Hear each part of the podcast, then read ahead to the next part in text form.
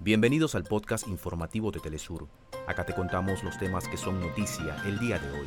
Comenzamos. Asciende a 632 el número de víctimas fatales como consecuencia del terremoto de magnitud 6.8 que sacudió Marruecos este viernes. Este sábado inició en Nueva Delhi la cumbre de dos días del G20 el jefe de Estado anfitrión, Narendra Modi, inició el encuentro con la admisión de la Unión Africana como miembro pleno del grupo. Avanza la agenda del presidente de Venezuela, Nicolás Maduro, en la República Popular China este sábado.